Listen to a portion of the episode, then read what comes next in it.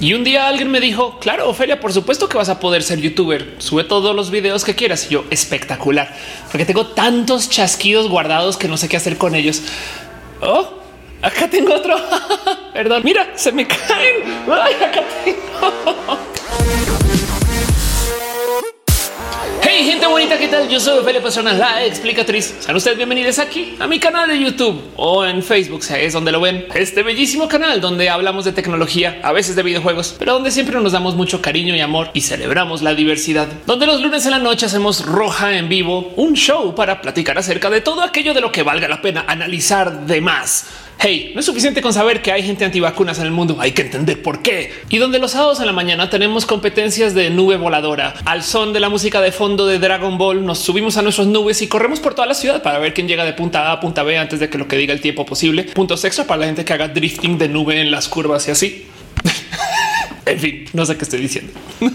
y donde hacemos estos videos mini roja para analizar un tema en específico muy a fondo, quizás más allá de lo que sea socialmente aceptable, pero para nerdear a gusto y donde nos damos chance de observar, más no juzgar la realidad de las cosas como están sucediendo. Este video fue editado por Elisa Sonrisas, la mejor transeditora del Internet. Chequen en redes sociales como Elisa Sonrisas. Déjenle un abrazo. Hoy quiero hablar de un tema de estos que normalmente cuando se presenta trae un dejo de miedo y susto encima. Y de lo que quiero hablar hoy, la verdad es que sí da mucho miedo y mucho susto, pero quiero que tratemos de guardar estos sentires en el cajón, porque si nos enfocamos explícitamente en nuestros sentimientos, pues puede que perdamos tantito de como la lectura crítica que amerita darle a esto de lo que les quiero hablar hoy. Y en últimas, sí, son problemas graves, pero quiero que tratemos de hacer el ejercicio del ok, estamos aquí, cómo avanzamos hacia lo próximo después del problema grave. Me explico. Cuando yo era pequeña, no me dejaba de sorprender cómo para mi familia era como nuevo e innovador el poder conseguir frutas fuera de temporada, aún en el supermercado en cualquier momento, en cualquier día del año. Hoy en día somos una bola de malcriados y podemos conseguir salmón fresco que se pescó en Alaska a la venta en Miami o un ejemplo un poquito más local en la Ciudad de México se puede conseguir pan virote hecho en Guadalajara,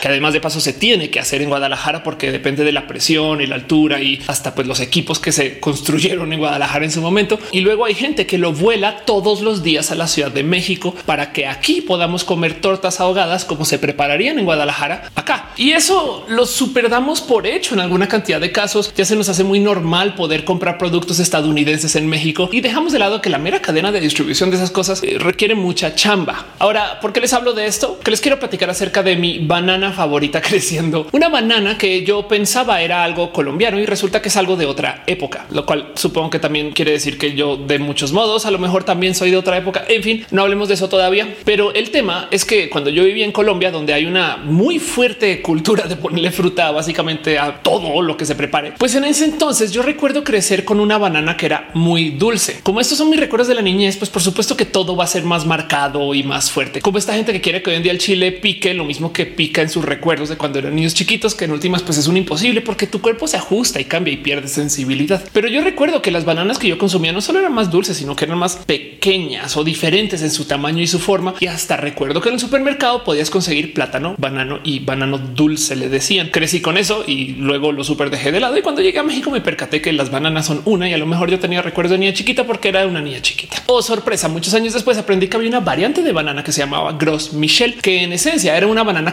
completamente diferente a lo que se consume hoy, que se llama Cavendish. Y el tema es que la banana Gros Michel se acabó. Y cuando digo se acabó, es que la producción de la Gros Michel se fue a piso y fue imposible de mantener y por consecuencia el mercado decidió reemplazarla con otra. Ahora, en caso de que ustedes no lo tengan presente, las bananas que consumimos son clones una de la otra. En caso de que ustedes nunca hayan plantado nada en casa o que no traigan esta costumbre, a la hora de crecer plantas es totalmente posible literal cortar un tramo de una y plantarla en otro lugar. Hay procedimiento para eso, pero el punto es que donde la vuelvan a plantar puede seguir retoñando o seguir creciendo como planta. De hecho, pueden hasta injertar ese trozo de planta en otra ya más grande. En fin, hay muchas técnicas, pero el punto es que las plantas bananeras todas son la misma y hasta se puede rastrear la historia de dónde llegó y cuál fue la planta original y cómo desde entonces se ha estado literal copiando la misma planta. Ahora, a medida que se ha ido seleccionando esas plantas para copiar o esos brazos de planta o esos trozos de planta, pues se han ido seleccionando alrededor de la que genere la banana que sea, pues digamos que más fácil de llevar al mercado. Tanto que ya se deformó el diseño de la banana Cavendish de tal modo que adentro no trae semillas, por ejemplo, y que trae como que esa consistencia pues, muy uniforme y estándar que pues conocemos de lo que se consigue hoy en el supermercado, pero no le quita que genéticamente hablando todas las bananas son la misma.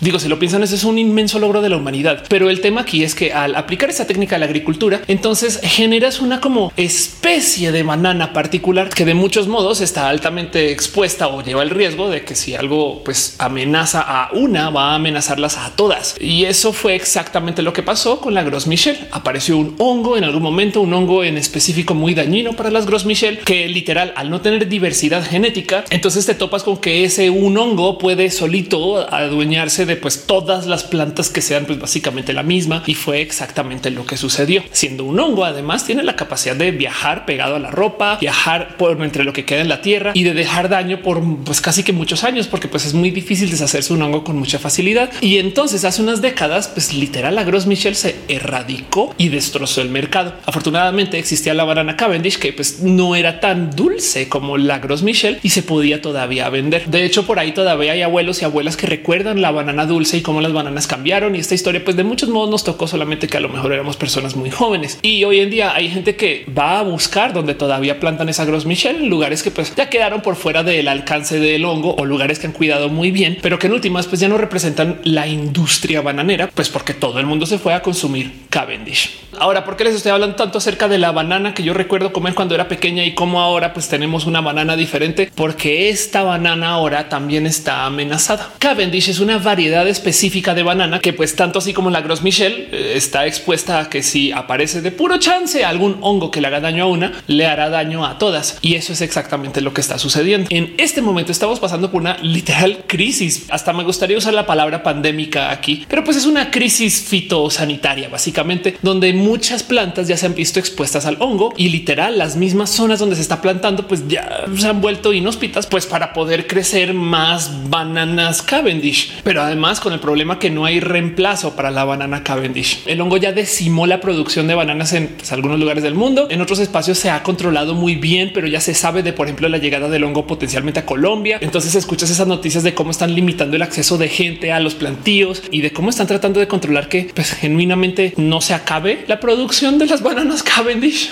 Y es que entonces de esto les quiero hablar. Cuando escuché esta noticia, lo primero que pensé es wow, yo puede que sea la última generación que conozca las bananas. ¿Se imaginan eso? Decirle a nuestros niños, no había una fruta que yo comía mucho creciendo, la banana. Puedes comprar cosas sabor banana porque hay saborizantes artificiales, pero la fruta en sí ya no existe. Y pues el tema es que vengo aquí a contarles de algo que va a pasar de aquí al 2050. Yo sé que hablar del futuro es pues de eso, futurología. Nos gusta imaginarnos que el futuro es lejanísimo y cuando yo digo algo como el 2050, lo primero que piensan es, ah, ya, bueno, Ophelia. O sea, cuando vengan los coches voladores, esas cosas, que de paso también es muy posible que en el 2050 ahora sí tengamos coches voladores, pues otro tema. El cuento aquí es que el 2050 no está tan lejos. Y para poner en contexto qué tan cercano está el 2050, por así decir, estando ahorita a 30 años del 2050, pues pensemos en dónde estábamos hace 30 años y háganse nomás a la idea que hace 30 años era la época de Kurt Cobain, cuando ya estaba el Super Nintendo aquí entre nosotros y cuando había películas como La Casa del Octubre Rojo, Hunt for the Red October en cines. Ya sé, fue hace mucho tiempo, pero no hace tanto, tanto tiempo. O sea, 30 años de acá es algo que en potencia muchos de nosotros vamos a ver de algún modo u otro. Y lo digo porque este futuro del 2050 que quiero que tengamos en radar va a ser un futuro que nos va a cambiar mucho la comida. Ahora, cada que se habla de comida en este canal, les tengo que dejar a ustedes un pequeño disclaimer, una nota al margen, un apunte aquí al lado del cuaderno, porque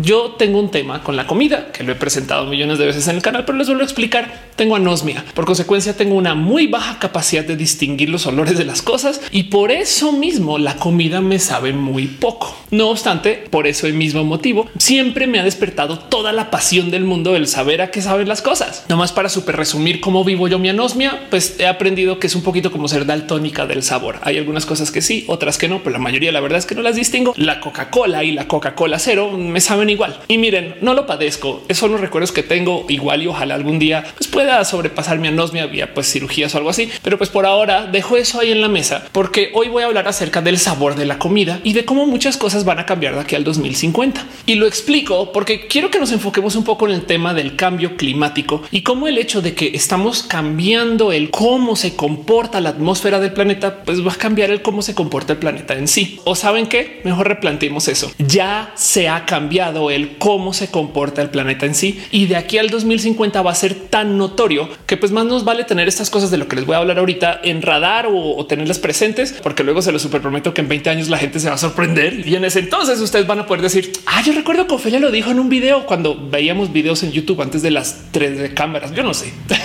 y el tema del cambio climático es el siguiente. Por supuesto que sabemos que se está calentando el planeta. Esto está haciendo que se derrita todo el hielo que hay al norte y al sur. Esto está haciendo que suba el nivel del mar, pero también eso está generando todo tipo de cambios en cómo se comporta el clima, lo cual hace que los mismos patrones del clima pues sean tantito más impredecibles y bastante más agresivos. Entiéndase, donde antes teníamos ciclos de calentamiento y luego de enfriamiento, ahora tenemos de repente sequías extremas y nevadas extremas y vamos a seguir viviendo eso pues en estos como pendulazos extra fuertes por muchos años. Pero lo que sí es verdad es que a medida que se calienta el globo, pues el planeta tiene una distribución general de dónde se ubican las zonas específicas de pues, comportamientos similares. Entiéndase, si vemos el globo terráqueo visto desde encima, van a topar que las zonas desérticas medio empatan según la latitud. Si se fijan en este mapa del mundo, pues claramente es muy fácil identificar el desierto del Sahara, pero chequen como contiguo al desierto del Sahara, pues el desierto sigue por todo el Medio Oriente y comienza a entrar hacia Asia. Este desierto de muchos modos también empata con dónde están los desiertos, por ejemplo, al norte de México o al sur de Estados Unidos. No más que esa zona tiene tantito más de verde porque está constantemente golpeada por toda la humedad que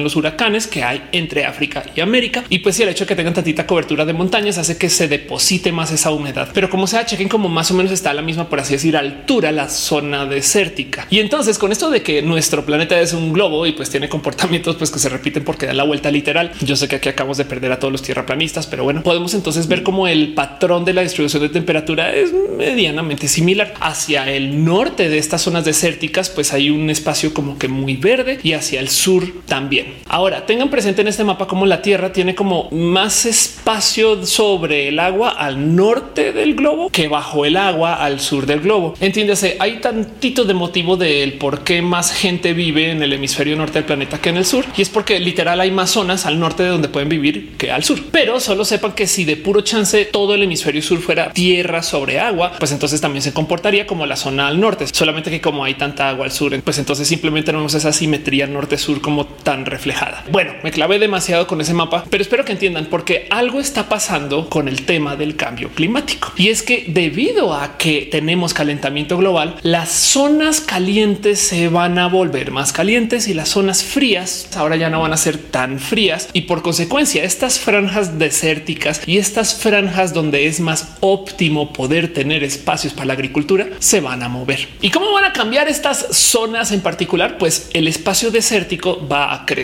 tanto para el norte como para el sur y las zonas óptimas para poder tener como pues todo esto que antes eran las zonas óptimas de crecimiento que justo casual coincide con donde está Europa y donde está como el norte de Estados Unidos se van a migrar más al norte, tanto así como las zonas óptimas de crecimiento al sur se van a migrar más al sur. Y de nuevo, cuando digo se van a migrar es llevan ya migrando un buen de tiempo. Pero bueno, chequen como en este mapa que les estoy mostrando, las zonas que están marcadas en naranja se espera que tengan una pérdida de espacio para agricultura de más del 5%, que cuando estamos hablando de la zona agricultora tan importante que representa todas esas manchas naranjas en el mapa, es una cantidad ridícula de pérdida. Y las zonas verdes, las zonas que ahora van a ser más óptimas para plantar cosas, se van a acercar mucho más al norte, hacia el polo norte literal. De nuevo, teniendo también una nueva zona de agricultura que también se está moviendo hacia el sur, solo que en el sur hay océano. ¿Y qué tiene que ver todo esto con las bananas? Que debido al cambio climático y como el calentamiento global es una realidad, las zonas donde se pueden plantar las bananas se van a tener que mover.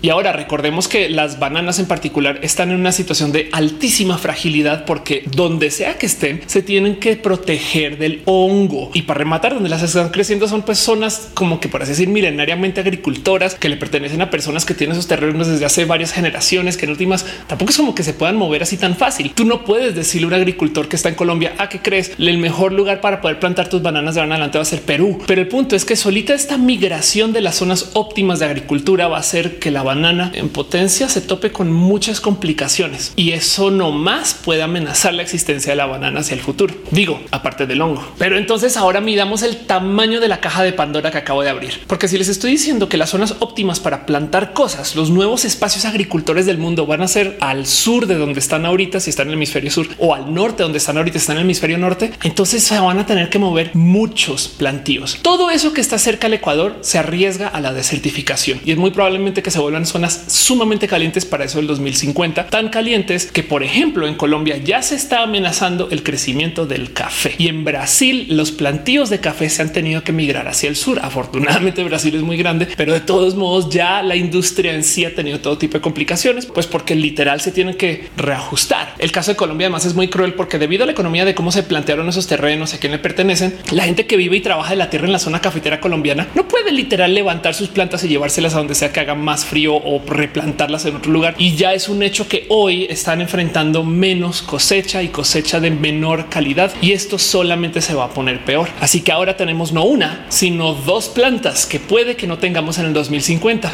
la banana y el café. Hey, Oaxaca y Veracruz también están amenazados con esto del cambio climático y cómo esas zonas van a ser menos óptimas para poder plantar cosas. Y es que el tema es que no solo se está hablando acerca del cambio en temperatura general de donde se estén plantando las plantas, donde se esté creciendo cualquier fruta o verdura o vegetal o como sea. El tema es que también están cambiando los ciclos periódicos del año, donde entonces se ven afectadas algunas plantas solamente porque pues dan a cosecha semanas antes. El caso más marcado de estos es el caso del vino, que primero que todo, ahorita las zonas más famosas para crecer los vinos más conocidos pues están en Francia, pero con el pasar de los años y con cómo se va calentando el globo terráqueo, cada vez se vuelven menos óptimos esos espacios franceses y como han estado cambiando los ciclos de calor, frío, temperatura y el comportamiento general cíclico de pues, las temperaturas y la tierra y demás, ya es un hecho que las uvas se cosechan tanto tiempo antes de donde se cosechaban hace meros 40 o 50 años que las uvas ya cosechadas salen con acidez diferente. Entiéndase, las famosas uvas Merlot, Cabernet Sauvignon y todas las francesas y todas las que estén en esa misma zona de latitud de paso, que esto incluye las estadounidenses, ya no saben a lo que sabían hace meros 30 años. Los vinos que se tomaban sus papás o sus abuelos saben diferente a los vinos que nos tomamos hoy, así sean la misma uva. Y no hay nada que se pueda hacer porque esos son cambios que están sucediendo a la escala macro. Esto es global. Tú no puedes cambiar cómo de repente gira la tierra y hacia el 2050 el cambio de cosecha va a ser tan drástico que ya hay gente que está discutiendo si se le debería de dar el mismo nombre a las uvas que se estén cosechando en el 2050, así sean clones de la misma a comparación de lo que sea que se le daba antes, porque el sabor va a ser tan diferente. Una de estas uvas en particular que ya está muy a riesgo de desaparecer, pero estamos hablando en la próxima década, quizás dos, es la uva Merlot. Así que si a ustedes les gusta el vino y toman Merlot, puede que en 20 años le tengan que decir a sus amigos, ay, yo me acuerdo cuando se conseguía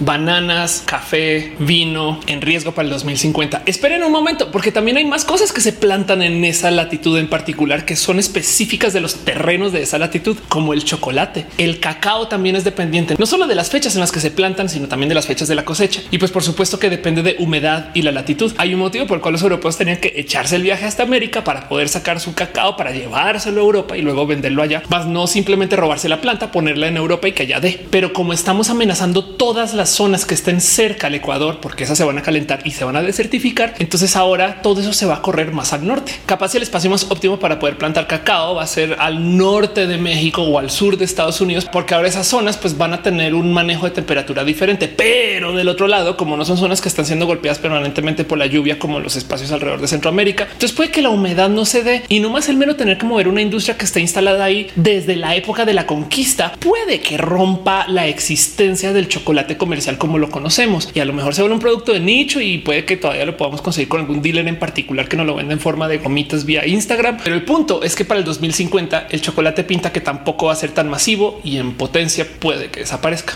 Ahora, ahí todavía faltan cosas que considerar, porque otra cosa está sucediendo con esto de cómo estamos llenando el aire de CO2. El cuento es el siguiente. El cambio climático está sucediendo porque estamos llenando el aire nuestra atmósfera de gases carbono que se generan del uso de coches, fábricas y pues básicamente la existencia de la humanidad. Hasta las vacas generan gases invernadero. Pero el punto aquí es que el problema es que estamos dejando una cantidad de cosas en la atmósfera en general. Esto quiere decir que a todos nos toca fumarnos la contaminación de la generación humana de, de todo. Y estos movimientos de polución aérea a veces nada tienen que ver con lo que se está haciendo aquí. Recuerdo cuando sucedió el gran incendio este en Estados Unidos por culpa de un idiota que hizo una fiesta de revelación de género que literal llenó los aires de todo tipo de cosas y en últimos debido al literal movimiento global, pues todo eso acabó en México. Algo similar sucede con la contaminación en general. Hey, el que tiene cosas de la atmósfera en China no quiere decir que en México ya no nos toca. Y el tema es que toda esa suciedad se mide y pasa lo siguiente. Una de las cosas de las que más estamos llenando nuestra atmósfera es de extra CO2, extra dióxido de carbono, eso que exhalamos cuando respiramos normalmente y ese mismo gas que consumen las plantas. Las plantas en general toman el CO2 y lo convierten en oxígeno de vuelta, que de paso solito son las soluciones que se podrían trabajar para que no tengamos la atmósfera llena de basura, pero luego así miras y el Amazonas lo están talando y en fin, planten un árbol si pueden o dos o cien o mil. El punto es que las plantas consumen CO2 y estamos llenando las aires del globo con extra CO2. Así que ustedes creerían que por consecuencia las plantas pues son más felices porque tienen más que consumir y pueden crecer mejor. Y si ustedes de puro chance pensaran eso, están en lo correcto. Las plantas que reciben más CO2 crecen más. Y esto quiere decir que entonces nuestras plantas que estamos creciendo de modos orgánicos van a ser más chidas. No,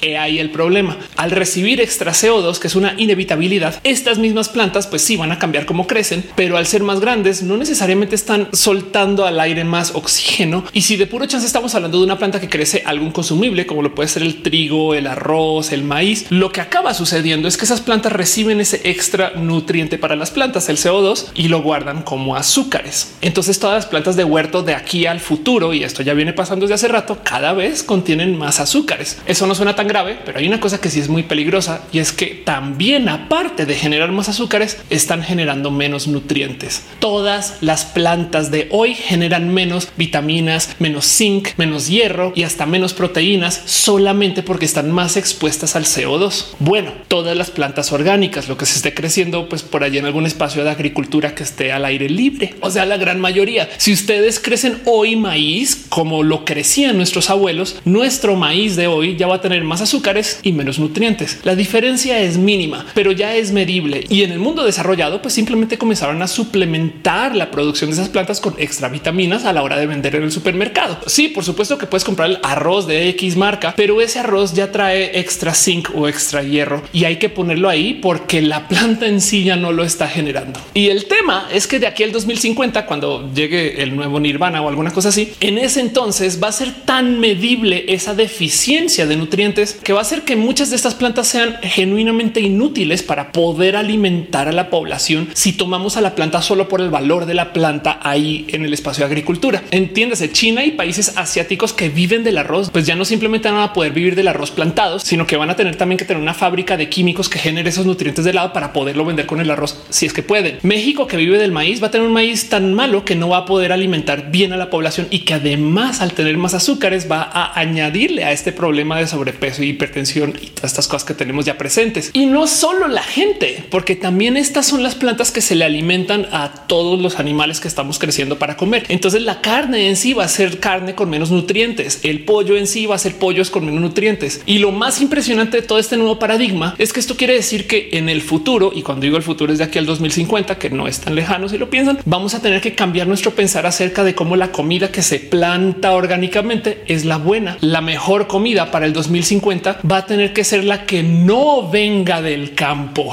Es bien raro eso y sobra decir que se va a ver más afectado por estas cosas son pues el mundo en vías de desarrollo, la gente que vive de plantar la comida de modos orgánicos y pues que así ha sido desde hace mucho tiempo y obviamente la gente que no pueda pagar nutrientes para añadirle a su comida en el futuro. Las tortillas de nuestros nietos van a engordar más y van a necesitar que obligatoriamente tomen extra vitaminas porque ya casi que todo lo que se plante no va a tener nutrientes como la comida que comemos hoy, que ni hablar que esa ya es muy deficiente a comparación de la comida que tenían nuestros abuelos. Y me imagino que a esta altura del video estarán pensando, pero Felia, entonces, ¿qué hacemos? Y no sería que lo mejor es simplemente comenzar a procesar nuevos métodos de vivir donde ya no estemos tirando más CO2 al aire y ya y arreglamos todo el problema. Pues recuerdan ese día cuando grabé ese video, cuando les dije que esto era algo que venía y que era mejor no tenerle miedo. El tema con el cómo estamos ensuciando nuestras aires, cómo estamos llenando nuestra atmósfera de contaminación, es que hay una cantidad de estadísticas que comprueban que esto ya es un sí o sí. Y si bien me choca como comunicador hablar de esto así, porque el momento que tú digas, pues ya es inevitable, obviamente más gente se va a rendir con su batalla y va a ser aún más inevitable. Si quiero que tengamos presente lo difícil que es darle reversa al daño ya hecho. Por ejemplo, ahorita que pasamos por la pandemia, la cuarentena, pues mucha gente dejó de usar sus coches, muchas fábricas literal apagaron y tuvimos una condición medible de pues cómo se comportaría el globo en el caso de que la gente genuinamente dejara de tirar cosas ahí al aire solo porque sí. Salió a luz que si nos pudiéramos comportar casi que permanentemente como nos comportamos durante la cuarentena, todavía le tomaría unos 30 años al planeta volver a algo medianamente manejable. O sea, ese cuento de ya está sanando la Tierra, pues son procesos de sanado que son tan a largo plazo que van a ser muy difíciles de aplicar. Y esto es considerando un escenario como si detuviéramos la contaminación y los contaminantes en general, como sucedió durante la cuarentena. El tema es que tenemos muy medido cuánto más se puede o se debe de ensuciar las aires cada año. Hay una cifra específica que se trata de cumplir y esto es todo este cuento de los acuerdos de París, pero como sea, nos da una, pues por así decir, cuota anual de cuánto podríamos ensuciar solamente para poder mantener la tierra como la temperatura en la que la tenemos ahorita. Y para que vean qué tan jodidos y jodidas estamos, no más con la cantidad de CO2 que hay en el aire en este momento, ya automáticamente se cumple la cuota de contaminación anual, por lo menos para el 2020 y el 2021. Mejor dicho, estamos rebasados y rebasadas. Y este problema, pues, ¿qué les digo? Nos va a tocar solucionarlo a nosotros y a nosotras, porque se los juro que la gente de la generación anterior, que de paso crearon el problema, van a tener otra cosa en mente. De entrada hay mucha gente que niega el hecho que el planeta se esté calentando.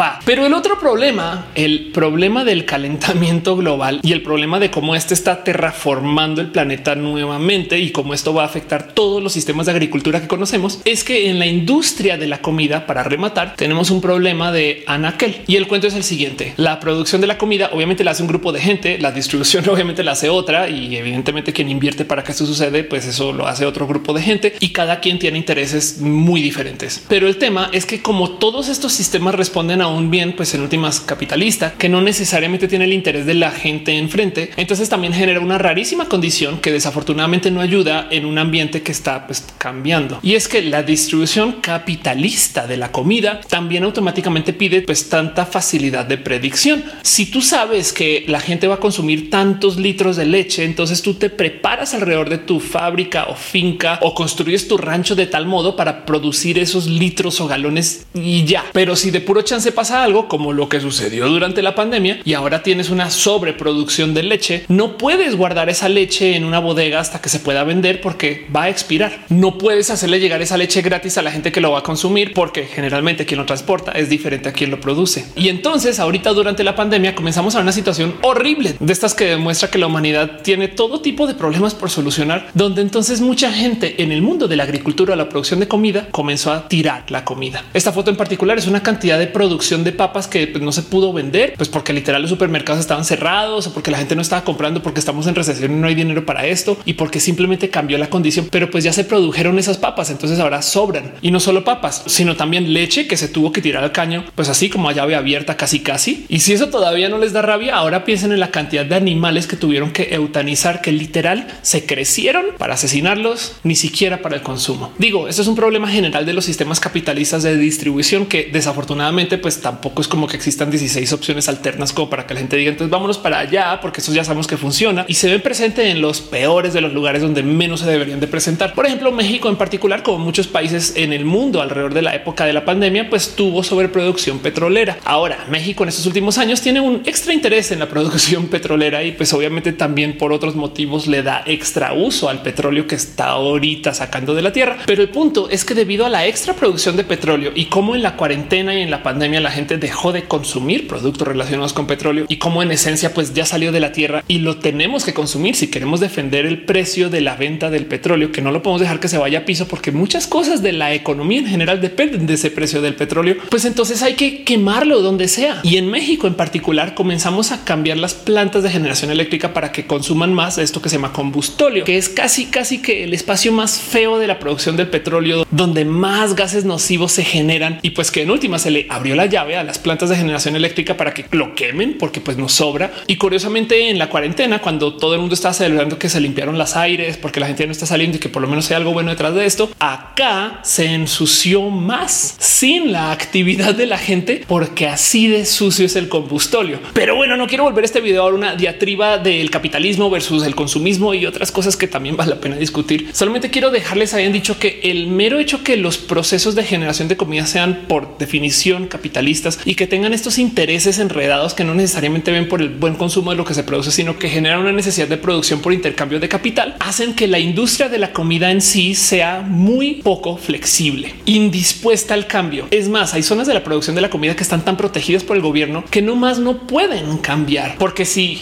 volviendo a nuestro mapa de las nuevas y mejores zonas para poder tener espacios de agricultura, nos damos cuenta que el mejor espacio para poder crecer café va a ser, no sé, Carolina del Sur, pues no es como que los gobiernos de Veracruz ahorita digan, ah, chido, voy a quitarte tus subsidios y se los voy a dar los de Carolina del Sur porque queremos café. O sea, la otra parte del problema del por qué la comida está tan amenazada es porque la industria en sí pide que el planeta no cambie y eso es inevitable. Muchos centros de producción históricos de comida se van a ver afectados por esto de aquí al 2050. Es posible que los mejores vinos del 2050 sean vinos noruegos y toda la industria francesa se vaya al carajo por eso. Ojo que aquí nomás le estoy rascando la superficie de los problemas que tenemos que enfrentar. Por ejemplo, otro de los problemas que tenemos aquí frente a nuestras narices es como en una cantidad ridícula de países, pero México y Estados Unidos siendo capitanes en esto, se malgasta la comida que ya se produce por pues porque primero que todo la comida en últimas si tiene tanto tiempo de anaquel, entonces hay que tirarla si la gente no la consumió y si tú no la atinaste a la producción versus el consumo, pues tenemos problemas. Pero del otro lado, porque una inmensa cultura del mal gasto y porque para rematar también tenemos estos procesos industriales que en últimas, si bien pues generan la famosa comida procesada, también tienen todo lo que desechan de lo que no se procesó para la comida procesada. Y si esto es raro de medir, porque pues quién se va a comer la cáscara de una naranja, pero a veces para fines industriales se da el caso de la compra de pues digamos que alguna planta completa que se usa solamente por sus semillas y de millones de modos. Esto es bien impresionante de ver, porque no más piénselo, estamos desmadrando el planeta para tener esta producción de comida inédita que nunca habíamos tenido para poder tener fresas fuera de temporada, esas cosas para luego tirarla. Y sí, la verdad es que como esto trata con el cómo consumimos la comida ahorita, pues claro que podemos apoyar por medio de cambiar nuestras dietas, claro que podemos apoyar por medio de cambiar el cómo vivimos y claro que podemos apoyar por medio de ser personas más conscientes de que esto está pasando y diciéndole a otras personas que pues también tengan conciencia, pero no les va a mentir hasta que las empresas no se suban también al cambio, pues esto va a ser una batalla difícil. Y como les decía al comienzo del video, quiero que observemos esto tratando de asustarnos lo menos posible. Asumamos que esto es una de esas cosas que pues va a ser muy difícil darle reversa. Y para que entiendan cómo hay gente que ya sentó esta mentalidad, en enero del 2020 Rusia publicó su análisis de los cambios que se están dando, por lo menos en el espacio ruso alrededor del cambio climático. Y una de las cosas que saltó mucho de su reporte es como Rusia comenta que va a tener mejoras económicas por el cambio climático. Por pues volvamos a ver nuestro famoso mapa de donde van a estar las nuevas zonas que van a ser óptimas para la agricultura en el 2050. Ahorita en 30 años, cuando lleguen Nirvana Junior, ya una de las potenciales mejores zonas para la agricultura del mundo del 2050 cae en donde está ahorita Siberia, un espacio que ha sido completamente olvidado por la humanidad porque es inhóspito, porque ha sido muy frío, porque ha sido muy desértico, pero en un planeta que es tantito más caliente, estas zonas se vuelven pues zonas donde se puede vivir. Hey, China lo sabe y está invirtiendo en construir megaciudades que se van acercando más al norte y hacia esa zona rusa. Y Rusia en particular está muy posicionado para beneficiarse de esto, porque la otra cosa que ni siquiera he discutido dentro de todo este desmadre de lo que va a suceder con el cómo la Tierra va a cambiar con el cambio climático es que pues si suben los niveles del mar, todo el mundo ya lo habrá visto de un modo u otro, pues la otra cosa que va a cambiar es que se van a generar nuevas áreas costeras. Entiéndase, al subir el nivel del mar, pues se va a ver muy amenazada la gente que ahorita vive al lado del agua, que es una cantidad ridícula de la humanidad, pero además va a impactar mucho a los países que tienen pues, ciudades muy cerca al agua. Por ejemplo, les traigo otro mapa para compartir. Este mapa que les estoy mostrando acá es un simulador de cuánto se van a hundir las zonas costeras alrededor del mundo. Como ya tenemos más o menos medido cuánto se está calentando el planeta, ya sabemos más o menos a qué velocidad está subiendo el nivel del mar, pues año con año. Para eso el 2050 se espera que cuánto suba el nivel del mar va a ser como de pues, medio metro o quizás un poquito más. Y así que en este caso en particular vamos a ser súper alarmistas a analizarlo con la configuración en un metro, pero para que entiendan lo grave que se puede poner. Si lo hacen con medio metro ustedes en casa, todavía pueden ver como, por ejemplo, progreso. Esta playa al norte de Mérida va a desaparecer del total. Y oigan, si ustedes conocen a alguien que vive en Yucatán o que vive en Mérida y que sepa de progreso, sabrán que ya hoy en día se escuchan historias de cómo la playa se ha ido corriendo hacia atrás. Es porque se está inundando. Venecia en particular, que normalmente tiene inundaciones porque pues está construida sobre el agua, ya tuvo inundaciones catastróficas en estos últimos años porque el nivel ya subió tanto que no hay como controlar del cómo llega. Y el tema es que hay una cantidad ridícula de ciudades alrededor del mundo que pues quedan al lado del agua que se van a ver muy afectadas y qué vamos a hacer con eso. Miami, por ejemplo, ya ha tenido que construir todo tipo de propuestas con ingeniería para que el agua no llegue pues, a la ciudad. Eso solito va a impactar la economía de millones de modos y pues vamos a ver cómo se soluciona a medida que lleguemos a esto en el 2050 ahorita. Pero volviendo a de lo que estoy hablando en este video, que por eso del extra CO2 y los cambios en los patrones de pues sol, temperatura y demás. Otra cosa como curiosa ha estado pasando en el mar donde por esto del cambio climático se ha estado generando más producción de algas en el océano que llegan a tierra y que ahora nos ha tocado enfrentar en México con esto que pues literal cerró playas el año pasado, antepasado, que se llama el sargazo, donde las playas quedaron tan extra inundadas de algas que pues ya la gente no quería ir a ellas. Entonces, si ustedes viven cerca de una playa, échenle ojo a este mapa porque puede ser que de aquí al 2050 su casa esté bajo agua o la economía que rodea la existencia de su ciudad también se puede ver muy afectada. Y volviendo al cómo hay países que se van a ver afectados para bien con el calentamiento global, pensemos nomás en quién más se podría haber beneficiado al mero ver que las zonas óptimas para la agricultura pues van a estar más hacia el norte, además pida que ese país no tenga muchas ciudades costeras. Exacto, como Rusia, quien está lo suficientemente cerca a Europa para que pueda tener acceso a todo el mercado económico actual y se pueda desarrollar como un país europeo, pero que además tiene tanta tierra, tanto terreno que se va a volver óptimo para la agricultura y que para rematar ahorita es gran país petrolero y que en últimas es un país que genera una cantidad ridícula de gases invernadero, pues claro que les ayuda el calentamiento global. Qué rudo de considerar. Pero Rusia es no más un ejemplo. Vamos a ver qué sucede en los próximos 30 años, porque muchos esquemas instalados se van a ver amenazados y nos va a tocar ver el cómo aparecen nuevas empresas o aparecen nuevas propuestas y quien quita capaz y por mera solución tecnológica aparece algo que le dé reversa a toda esta extra de gases invernadero. Puede ser, puede ser que por mero acuerdo global logremos detener todo el desmadre, aunque si detuviéramos el desmadre hoy todavía en 30 años comenzamos a ver los beneficios. Puede ser que la industria de la comida se reorganice para que no sea tan estática y por consecuencia entonces deje de producir toda esa comida en extra cuando pues no se está consumiendo o se pueda comenzar a distribuir de modos tan inteligentes que cuando se produce de modos extra pues le llega a la gente que hay porque es impresionante considerar que seamos uno de los países que más tira comida y a la par un país pues que demuestra estadísticas de hambre y pobreza por falta de acceso a la comida. Pero bueno, solo quiero dejar esto ahí en la mesa para que de modos muy estoicos observemos algo que está sucediendo y que definitivamente ya podemos medir. Y más bien les dejo ahí a ustedes la pregunta del qué otras plantas, verduras qué otro tipo de producción de agricultura creen que podría haberse amenazado por todos estos cambios que vienen en las próximas décadas. Yo les dejo una. Díganme ustedes en los comentarios cómo se sienten con esto. El durazno o melocotón o chabacano puede que tampoco exista en los próximos 30 años. La verdad es que ahora que lo pienso sería divertido sentarse como a nerdear un poquito del qué comida sí vamos a tener en 30 años y cómo será el menú del desayuno, porque con esto del trigo es posible que el pan no sea una opción en 30 años, pero tampoco va a haber mermeladas de una cantidad ridícula de frutas, pero puede que tampoco tengamos aguacate, chocolate, café a comer.